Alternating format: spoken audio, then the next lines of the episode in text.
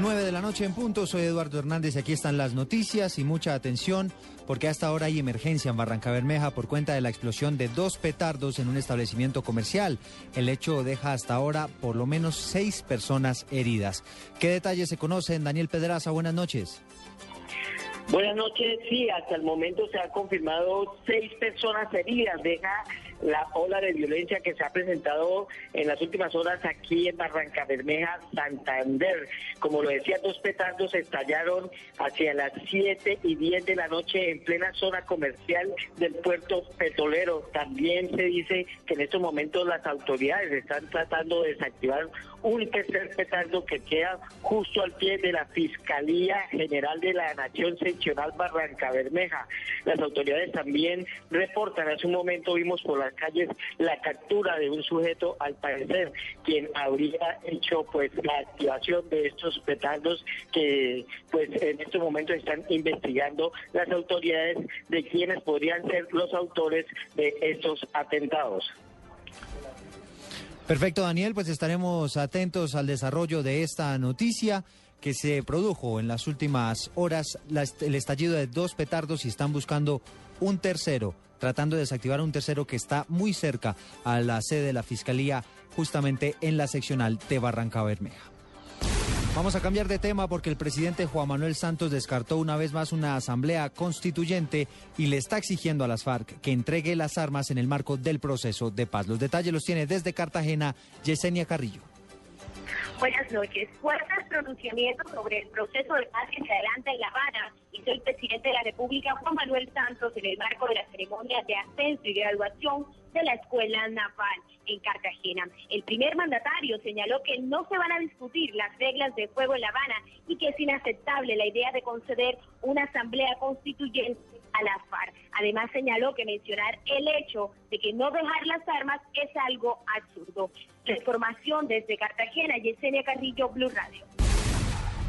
9 de la noche y tres minutos, Yesenia, gracias. Y seguimos allí mismo en la heroica porque se acaba de pronunciar otro alto funcionario de la Embajada de los Estados Unidos en torno a la muerte de un funcionario de la DEA en medio, recordemos, de un atraco en el Parque de la 93 en Bogotá.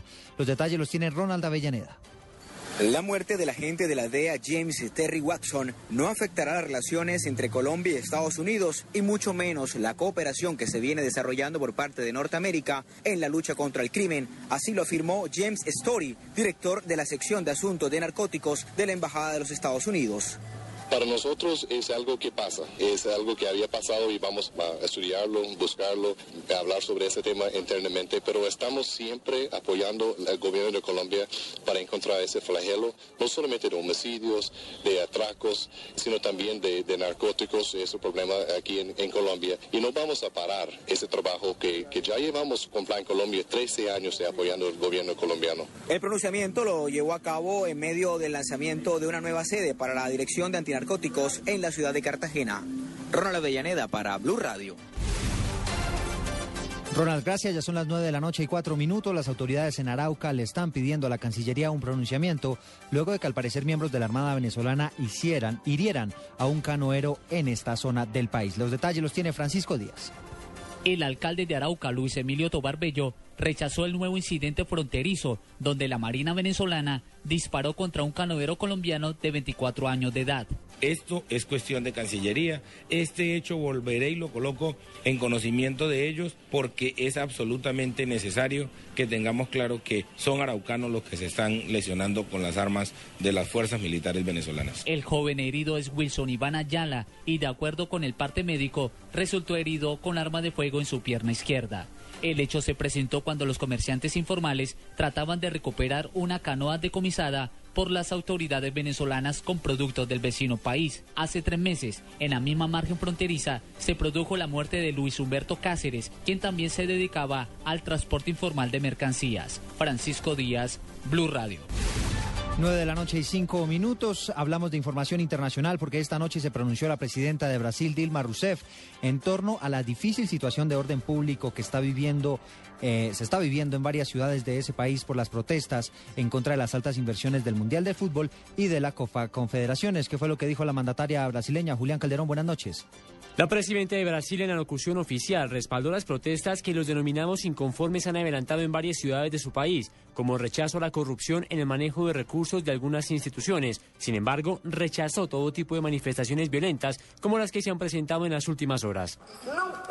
El gobierno y la sociedad no pueden aceptar que una minoría violenta y autoritaria destruya el patrimonio público y particular, privado incendiando carros, apedrando autobuses, destruyendo carros en nuestros centros urbanos principales. Eso, eso sería una vergüenza a Brasil. Todas las instituciones y órganos de la seguridad pública tienen el derecho, dentro de los límites de la ley, de actuar contra actos de violencia y de vandalismo, con equilibrio y serenidad.